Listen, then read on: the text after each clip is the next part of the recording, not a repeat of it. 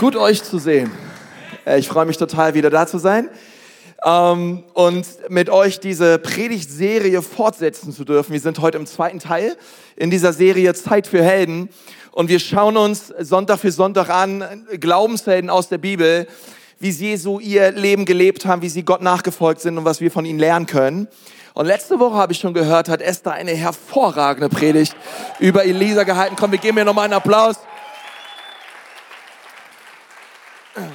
Richtig gut. Und ich, ich freue mich da so drüber, über diese ganze Serie und werde heute mit uns über Hosea reden und das wird auch, glaube ich, richtig gut. Und, und ich bete so, dass diese Serie wirklich dein Leben verändert. Es gibt in jedem Gottesdienstheft eine Predigtmitschrift. Ihr dürft gerne mitschreiben, deswegen machen wir diese Dinge damit ihr was habt mit zum Hause nehmen und einfach nochmal auch für eure Kleingruppen, dass ihr drüber reden könnt, drüber beten könnt und euch auch Dinge aufschreiben könnt, die Gott wirklich auch in dieser Serie zu euch ganz persönlich sprechen wird, denn ich glaube, das wird er tun. Und ich dachte mir so, hey, lass uns doch noch mal ganz kurz all den Dream Team an unserer Church noch mal einen Applaus geben, die all das hier möglich machen, das alles aufbauen, ähm, all das, was wir hier sehen. Komm, lass uns mal, lass uns mal einen richtigen fetten Applaus geben.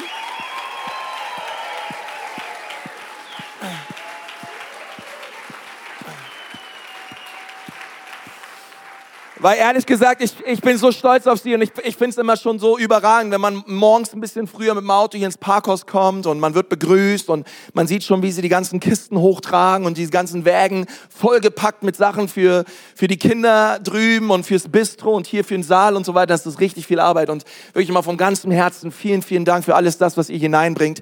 Ihr macht wirklich einen Unterschied in dieser Gemeinde und, und für die Menschen, die herkommen. Es geht nicht nur um die Aufgabe, die wir tun, sondern es, es geht um die Aufgabe, Gabe, die dadurch Menschenleben verändert. Und, ähm, und das tut ihr und da bin ich Gott so dankbar für. Und ich lade dich so ein heute Morgen, dass wir mal gemeinsam Hebräer 12 aufschlagen. Vers 1. Ich möchte gern diesen Vers auch lesen, der so wichtig ist für diese Serie. Und dort schreibt der Hebräerbriefautor in Hebräer 12, Vers 1, da wir nun so viele Zeugen des Glaubens um uns haben, lasst uns alles ablegen, was uns in diesem Wettkampf behindert, den wir begonnen haben. Auch die Sünde, die uns immer wieder fesseln will. Wer von euch weiß, was er meint? Und wer? Okay. Mit Ausdauer, sagt mal Ausdauer. Mit Ausdauer. Das ist immer so ein Wort, das mögen wir eigentlich nicht hören. Wenn man so läuft und joggen geht und man denkt sich, jetzt ist Ausdauer gefragt und dranbleiben gefragt. Und denkst, ah, wann kann ich endlich wieder nach Hause? Wollen wir auch noch das letzte Stück bis zum Ziel durchhalten. Okay? Und das ist wichtig für uns zu wissen. Das Leben ist kein Sprint, es ist ein Marathon. Es geht nicht darum, wie wir anfangen, sondern es geht darum, wie wir aufhören. Und Gott möchte nicht nur, dass wir ein Haufen Gläubiger sind oder irgendwie eine, äh, Menschen, die herkommen Sonntag für Sonntag und irgendwie gut anfangen im Leben, sondern Gott möchte, dass wir das Leben gut abschließen. Und er möchte uns bis zum Stück durchhalten. Wer von euch ähm, ist schon viele, viele Jahre mit Gott unterwegs und wir hier Jahrzehnte. Und ihr, ihr wisst, was es bedeutet, vielleicht auch das zu sagen, hey, wir wollen bis zum Schluss durchhalten und wollen wirklich ja, das Ziel erreichen. Und das Ziel ist Jesus. Es ist, es ist der Himmel. Es ist in Ewigkeit mit ihm zusammen zu sein. Und, und wir sind also umgeben, sagt der Hebräerbriefschreiber, von, dieser, von diesen Zeugen des Glaubens diese Männer und diese Frauen in der Bibel, die bis zum Schluss durchgehalten haben. Und ich möchte, dass wir das Ganze wirklich sehen wie ein Wettkampf, ja, wo wir sagen, hey, wir, wir, wir folgen Gott nach und wir starten diese 400 Meter Runden und 400 Meter Runden und 400 Meter Runden. Ich habe früher diesen Kuba-Test, ich weiß nicht, ob ihr den kennt, zwölf Minuten, so viel ihr konntet. Ähm, wir, wir haben uns da manchmal, wir sind, ähm, wir sind von der Bahn ab, haben uns hinter der Hecke versteckt und die anderen sind gerannt und dann in der letzten, als dann Minute elf waren, sind wir hinter der Hecke wieder vorgehopst, wieder in die, in die Laufbahn und ähm, haben so einen auf ganz frisch getan und haben dann den Lehrer halbwegs angesponnen, wie viele Runden wir gelaufen sind. Ähm, aber dem ist es nie aufgefallen, aber ehrlich gesagt, Gott sieht uns, okay, den können wir nicht anspinnen. Und er, und, aber er möchte, dass wir wirklich diese Runden vollenden. Und diese Glaubenshelden, sie stehen an der Seite und sie feuern uns an. Und sie sagen, Konsti, komm, du schaffst es, okay? Ähm, komm die nächste Runde, komm die nächste Runde, komm die nächste Runde. Und sie haben uns alle was zu sagen. Und heute möchte ich mit uns über Hosea reden. Und ich glaube, wenn Hosea an der Seite stehen würde und uns sagen würde, hey, was können wir tun, damit wir den Lauf vollenden? Ich glaube, er würde uns sagen, haltet euch immer die Liebe vor Augen, die Gott für euch hat. Haltet euch immer vor Augen, wie sehr Jesus euch liebt. Die Liebe Jesu für euch ist wichtiger und viel größer als unsere Liebe für ihn. Und ich glaube, dass wenn wir den Lauf vollenden wollen, dann geht es ganz, ganz stark darum, dass wir bis zum Schluss wirklich uns immer wieder vor Augen halten, wie sehr Gott uns liebt. Und da möchte ich heute mit uns drüber reden, über die, diese unglaubliche Liebe Gottes.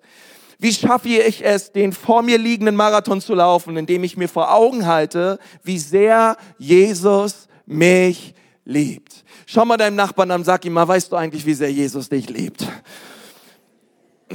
Weißt du es eigentlich? Wie sehr Jesus dich liebt. Nun, die Bibel sagt, dass Gott nicht nur Liebe hat, dass Liebe nicht nur etwas ist, was er ab und an gibt, sondern die Bibel geht viel weiter. Sie sagt, dass Gott Liebe ist. Er ist, er ist Liebe und er er, er, er liebt es zu lieben. Er, weil er Liebe ist, aus seiner Fülle heraus beschenkt er uns mit seiner Liebe. Und wir Menschen, wir sind Objekt seiner Liebe. Gestern ähm, bin ich aus Amerika nach Hause geflogen und äh, jemand von unserem Team hat mich gefragt, ey, wie, wie hast du geschlafen und so weiter. Ich habe gesagt, ich habe kaum geschlafen, ähm, irgendwie eine halbe Stunde oder so. Und mit ein Grund, warum ich nicht so schlafen konnte, war die Tatsache, dass ich mich so auf meine Familie gefreut habe, dass ich innerlich schon richtig aufgeregt war, sie zu sehen. Ihr wisst, was ich meine? Wenn man, hey, wenn man so, wenn man so verliebt ist und oh, sagt, ah, oh, meine Frau, meine Mädels zu Hause und man ist schon so richtig aufgeregt. Hat das irgendwer, kennt das irgendwer von euch? Ja, man ist so aufgeregt, endlich die Familie zu sehen, dass man irgendwie überhaupt nicht richtig zum Schlafen kommt. Okay? Und so, und so ging es mir gestern.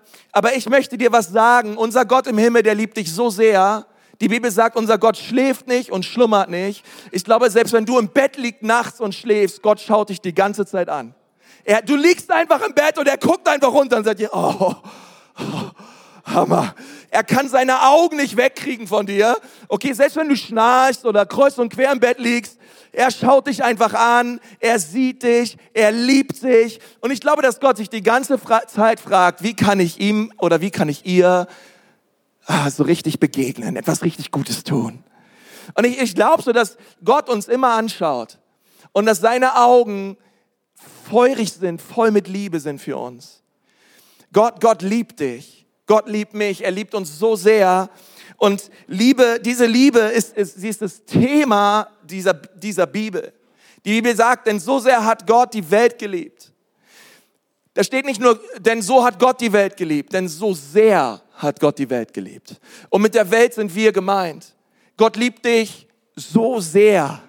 Okay, Johannes 3, Vers 16, dieses so sehr, das kannst du umkreisen, um, unterstreichen in deiner Bibel. Gott hat ein so sehr über dein Leben. Gott liebt dich so sehr, dass er bereit war, seinen einzigen Sohn für dich zu geben, damit alle, die an ihn glauben, nicht manche, nicht manche wenige, sondern alle, die glauben, nicht verloren gehen. Denn es ist nicht Gottes Plan für dein Leben, dass du verloren gehst, sondern er möchte, dass du lebst und dass du seine Liebe in Fülle erlebst. Dass er sein, sein eigenes Leben für dich gab.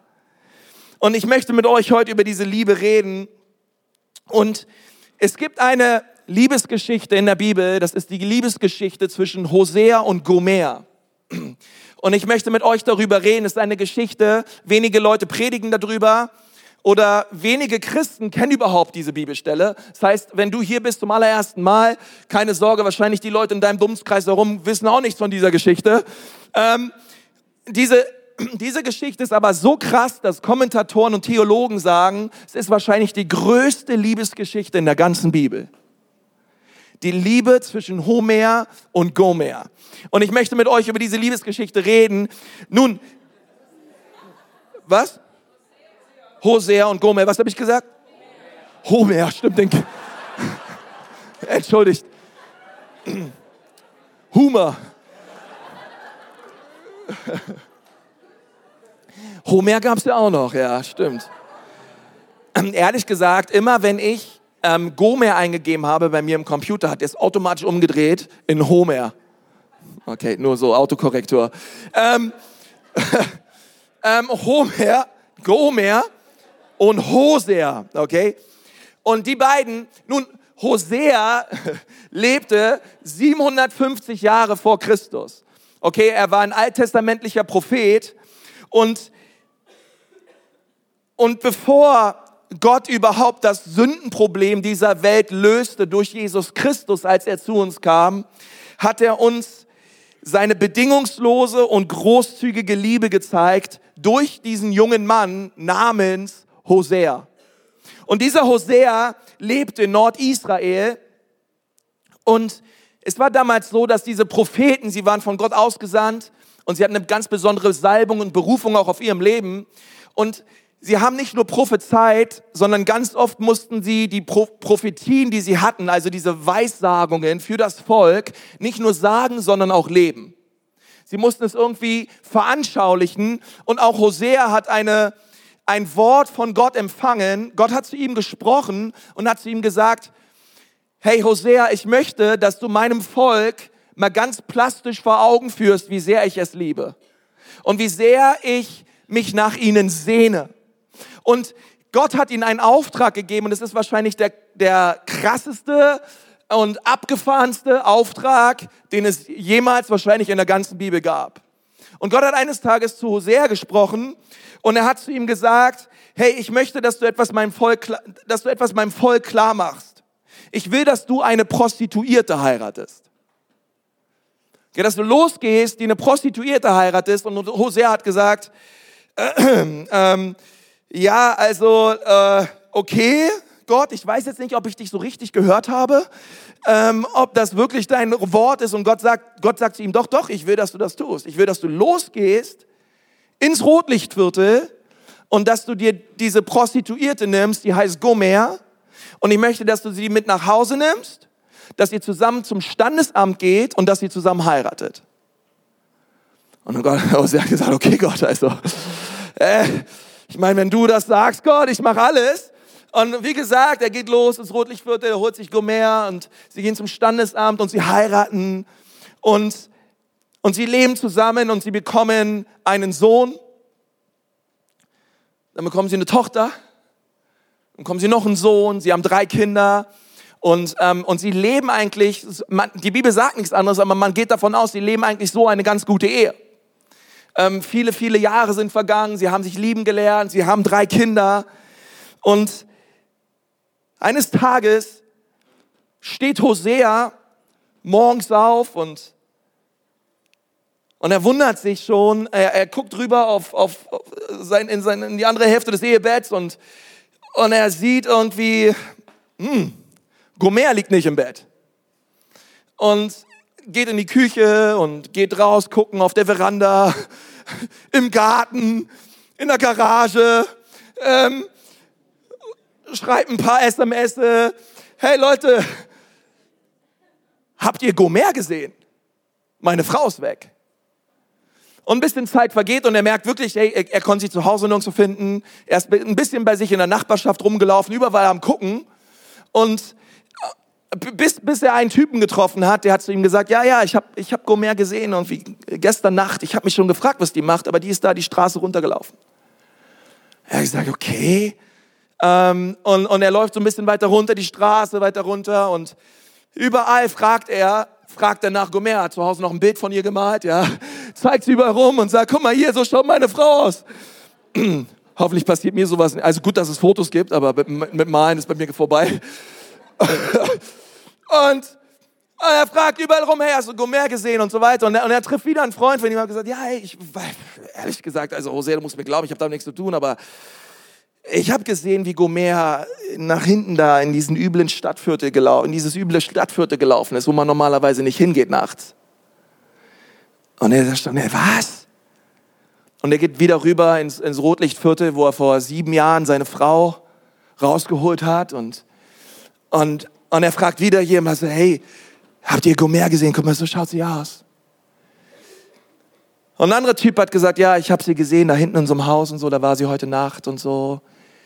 Und, und er ist rübergegangen in dieses Haus, mitten im Rotlichtviertel in, einen, in, ein, in, ein, in ein Bordell hineingegangen.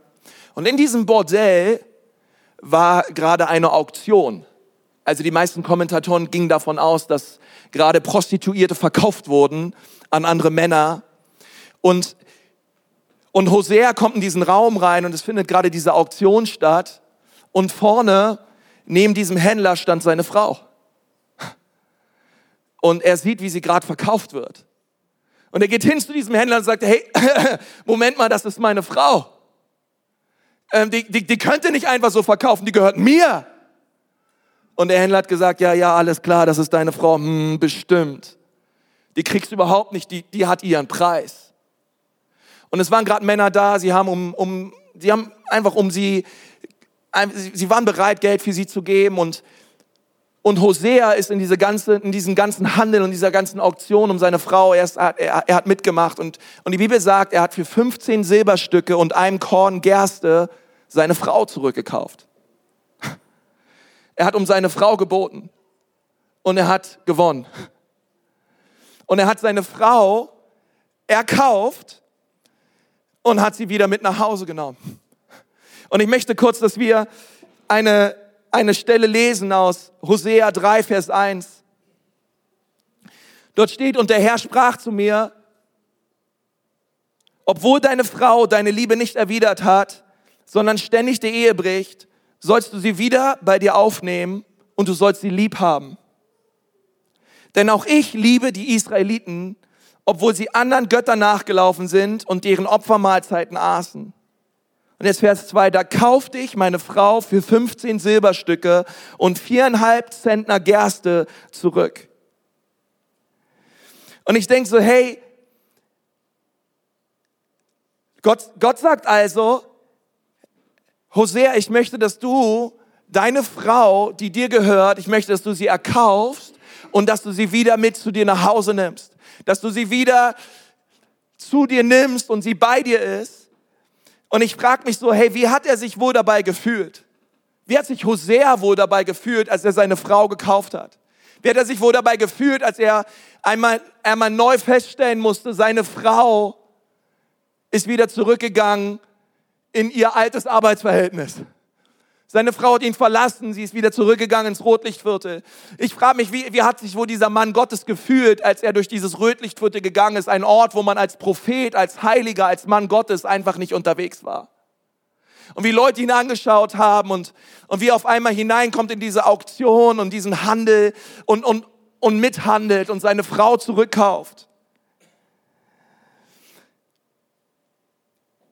Musste er sie ersteigern? Ja, er musste sie ersteigern für 15 Silberstücke. Und er hat gesagt, hey, was immer der Preis ist, ich zahle es.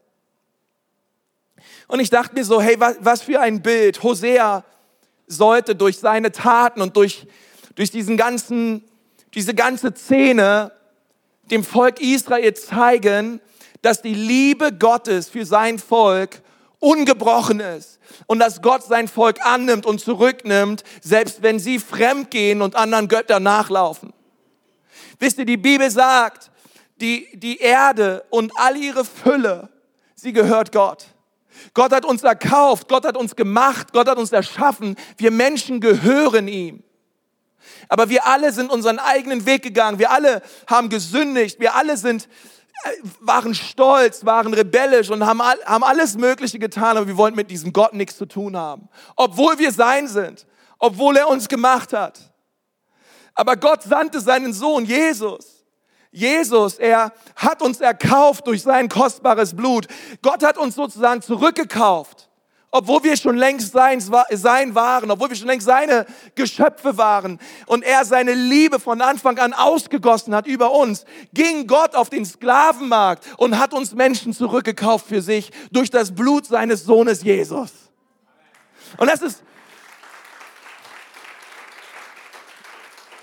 und, und ich finde, das ist so, das ist so grandios.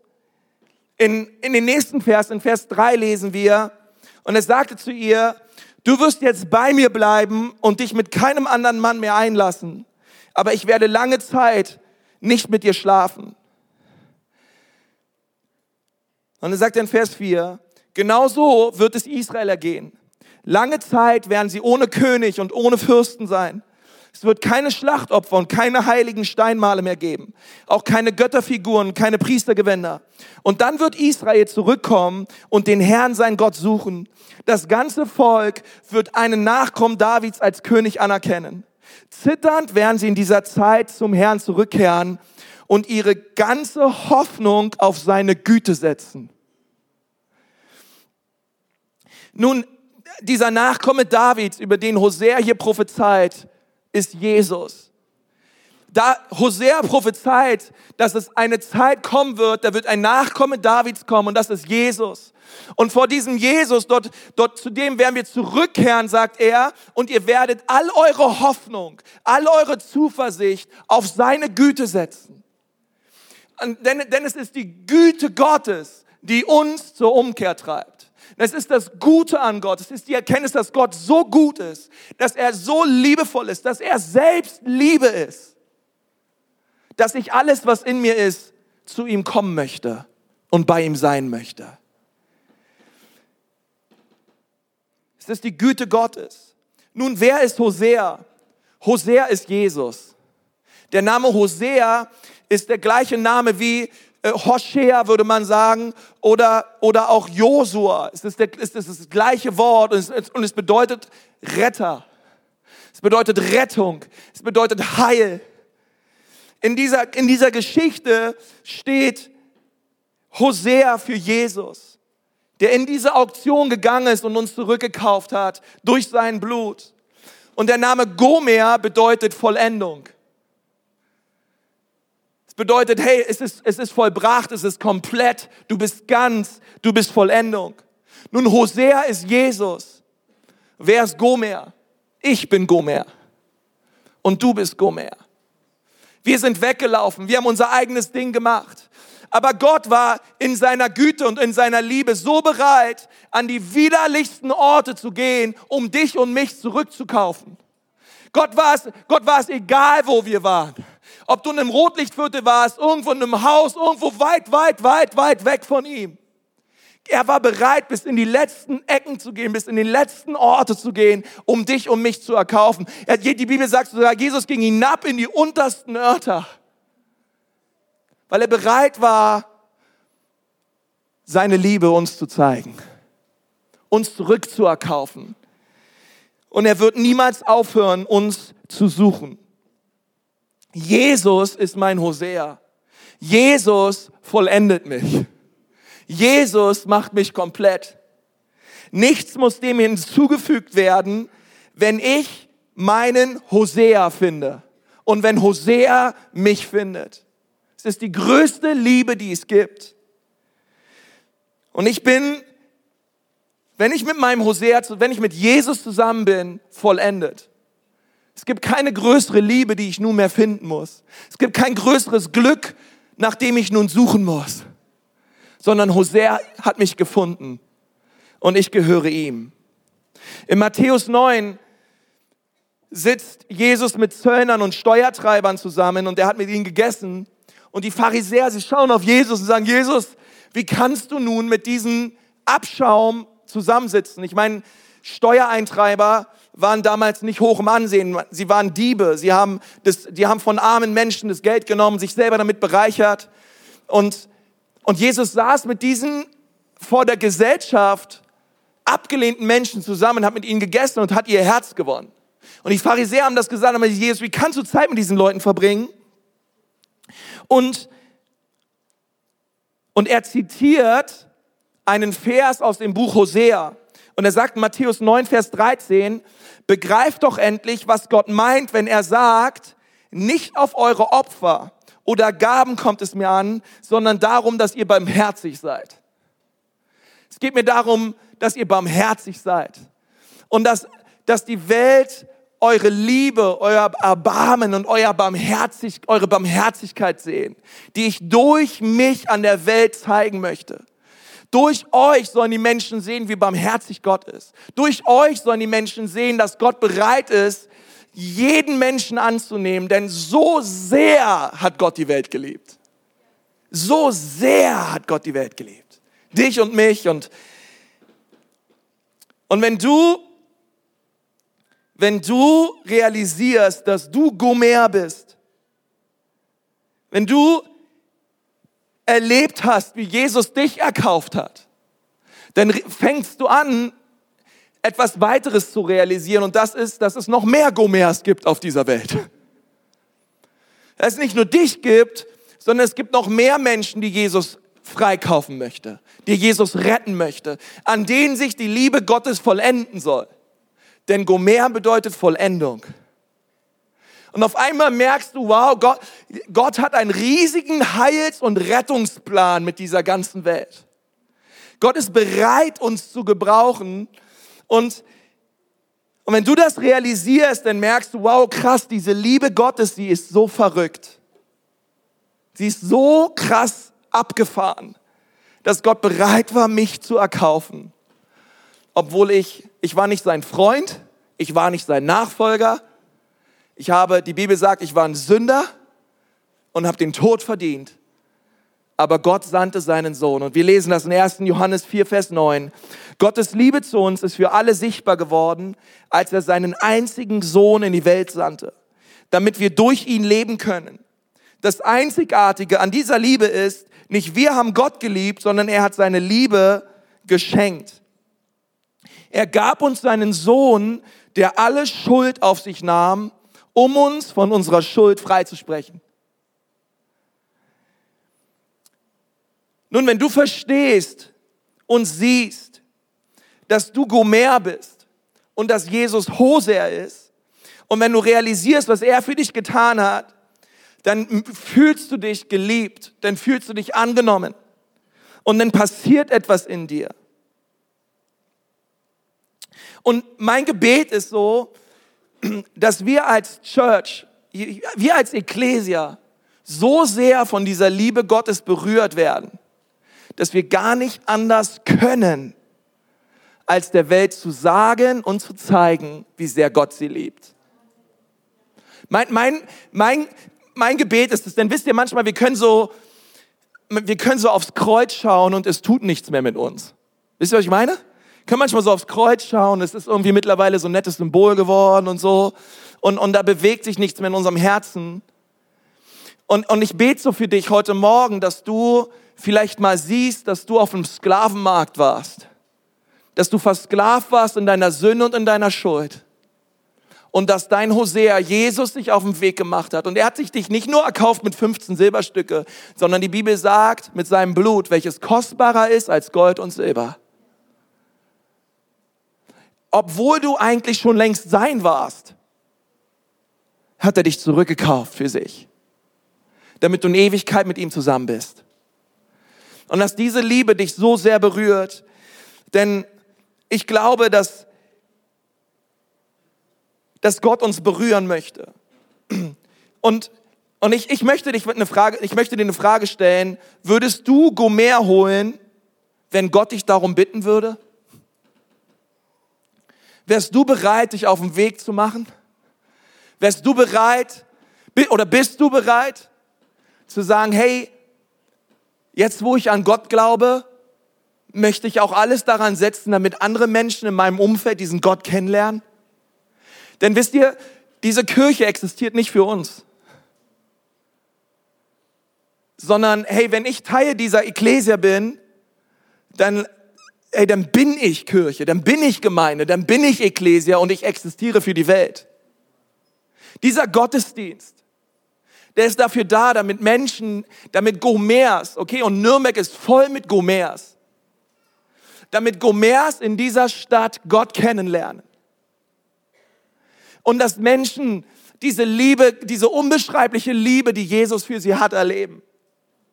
Aber ich bin Gemeinde. Gemeinde ist nicht etwas, wohin ich gehe, sondern Gemeinde ist etwas, was ich bin. Und weil ich es jetzt bin und weil ich realisiert habe, wow, ich, ich bin, ich, ich, ich bin Botschafter. Jesus hat was vor mit meinem Leben, verstehe ich, all das hier ist nicht da, um meine religiösen Gefühle zu stimulieren, um in mir ein nettes Gefühl irgendwie zu verschaffen, sondern all das ist hier, weil wir alle einen riesig großen Auftrag haben. Und das ist es, die Gomers in dieser Stadt an das Herz Jesu zu führen und ihn zu zeigen und ihn und, und sie mit, mit, wisst ihr, mit aller Barmherzigkeit und Erbarmen und Liebe und Güte ihnen zu sagen, hey, es ist die Güte Gottes, die dich an sein Herz führt. Es ist, es ist diese unglaubliche Güte, dass Gott ist zu gut, um wahr zu sein. Und ich glaube, nur dann haben wir einen Impact in dieser Stadt. Nur dann können wir diese Stadt verändern. Und ich möchte gerne ähm, mit uns so viel, über vier Dinge reden am Ende dieser Predigt, die wir tun können, um die Gomers zu erreichen. Um die Gomers in dieser Stadt oder in deinem Umfeld zu erreichen. Denn Gott liebt die Gomers in dieser Stadt. Okay, nächste Woche haben wir Taufe. Und da werden Leute Zeugnisse geben, wie sie erkauft worden sind von Jesus und wie sie jetzt anders leben, wie sie befreit worden sind, wie sie jetzt Jesus nachfolgen. Und ich liebe das, dass es eine Realität ist. In Lukas 15 gibt es, gibt es drei Geschichten und immer wird etwas verloren. Einmal wird ein Schaf verloren, einmal wird eine Münze verloren und einmal wird ein Sohn verloren. Und immer wenn die Dinge gefunden wurden, gab es eine Riesenparty. Und ich sage dir eins, diese Gemeinde existiert, damit Menschen gefunden werden. Und dann machen wir eine Party. Und dann freuen wir uns. Und dann, und dann freuen wir uns. Warum? Weil der Himmel sich freut. Weil es bedeutet eine Person weniger in der Hölle und eine Person mehr im Himmel. Ist doch eine ziemlich gute Sache, oder?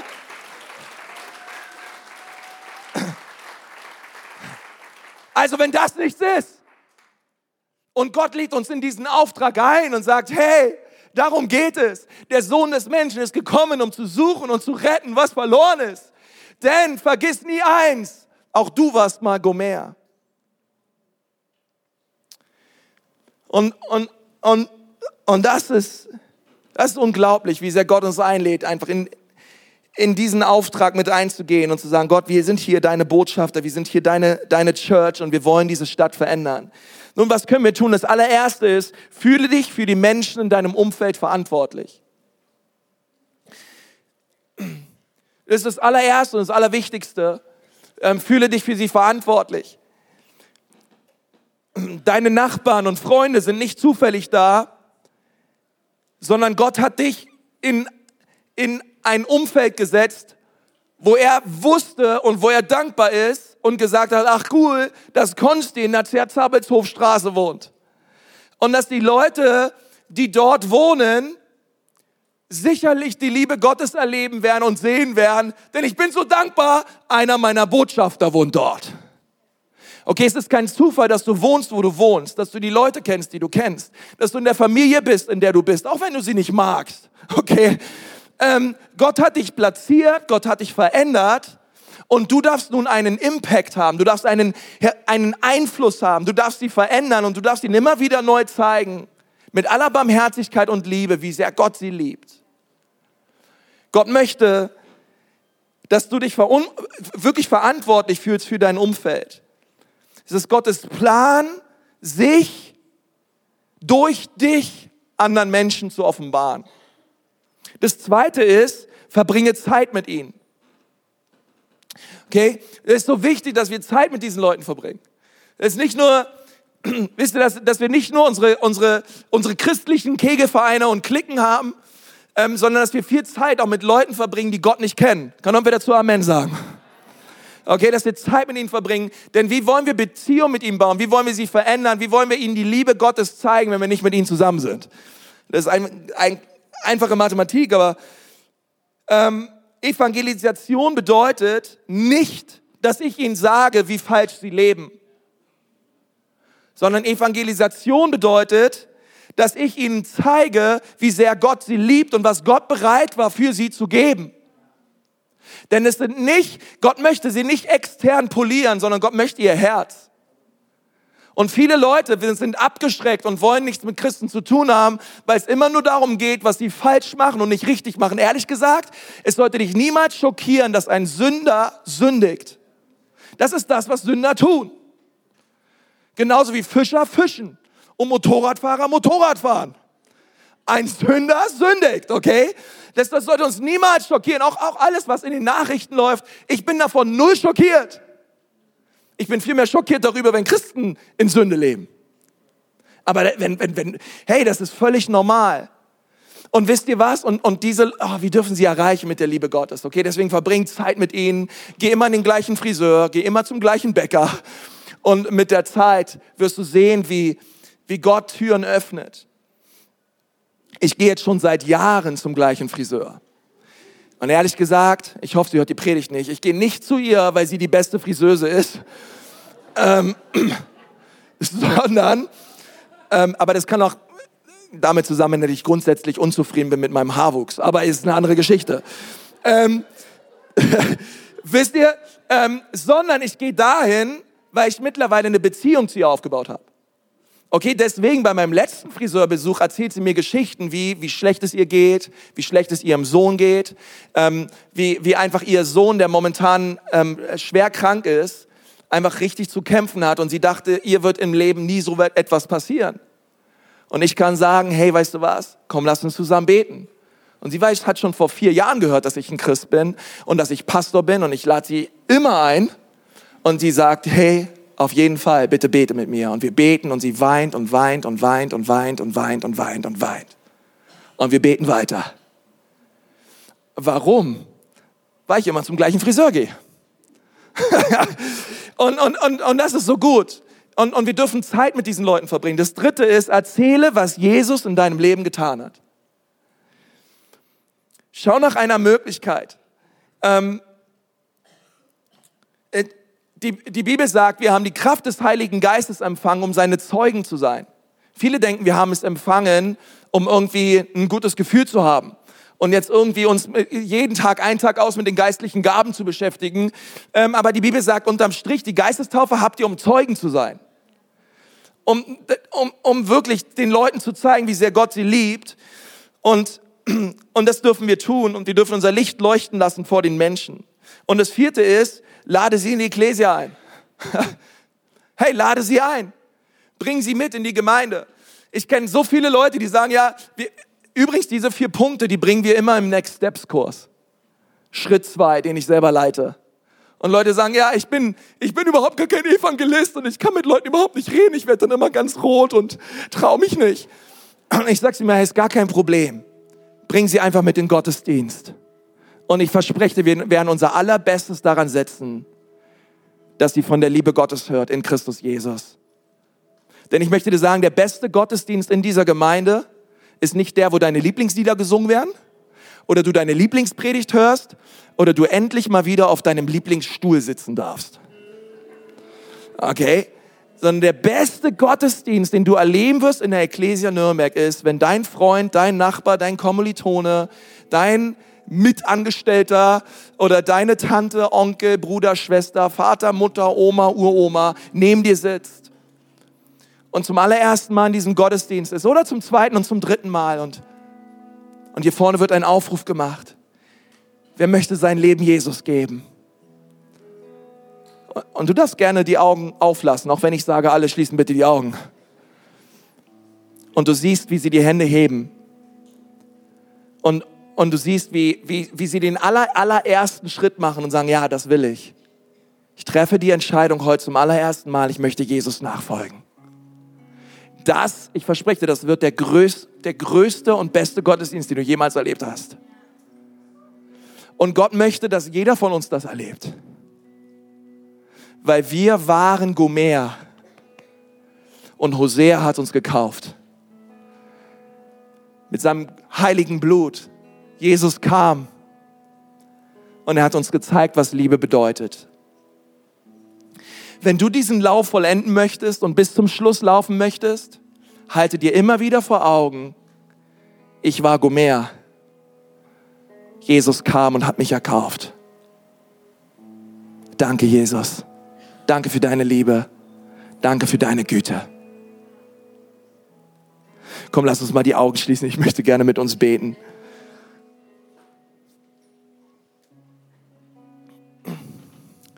Herr Jesus, ich danke dir von ganzem Herzen, dass du hier bist heute Morgen. Und ich danke dir, Jesus, dass du uns so sehr geliebt hast, dass du bereit warst, dein Leben für uns zu geben.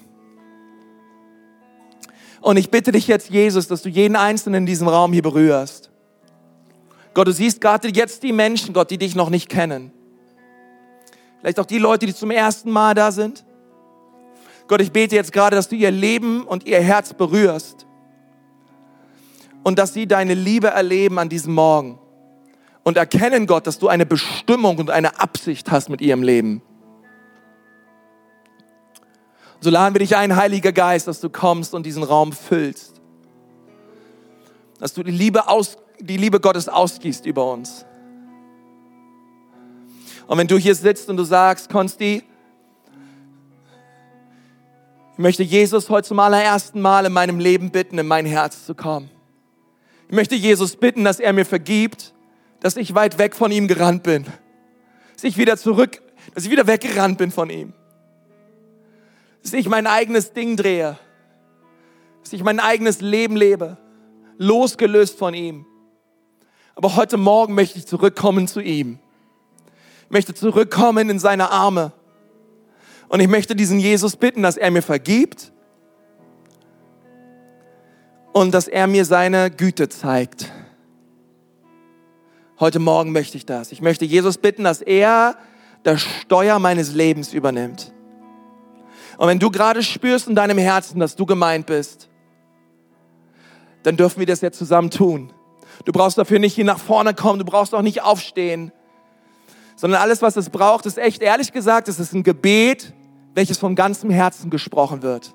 Das musst du noch nicht mal laut aussprechen, das kannst du selbst in deinem Herzen sprechen. Aber wichtig ist, dass du es ernst meinst. Und wenn du, wenn du meinst und merkst, dass du gemeint bist, dann möchte ich gerne gleich bis drei zählen. Okay, und bei drei kannst du dich gerne melden und da wollen wir gemeinsam ein Gebet sprechen. Und in diesem Gebet wollen wir unser Leben Gott übergeben. Okay? Eins, ich möchte sagen, Gott liebt dich. Zwei, ich möchte sagen, er gab sein Alles für dich. Und drei, du bist gemeint. Und wenn du spürst, du bist gemeint, dann gerade jetzt melde dich mal und sag, Gott, hier bin ich. Verändere mich nimm mein Herz, nimm mein Leben. Danke, deine Hand sehe ich. Ist noch einer da heute Morgen? Noch wer da? Danke, ihre Hand sehe ich auch. Sag Jesus, hier ist mein Leben. Danke. Komm, lass uns mal gemeinsam beten. Herr Jesus, wir danken dir, dass du für uns gestorben bist. Danke für deine Liebe. Heute kehre ich um und komme zu dir. Danke, dass du mich annimmst und mich veränderst. In Jesu Namen. Amen.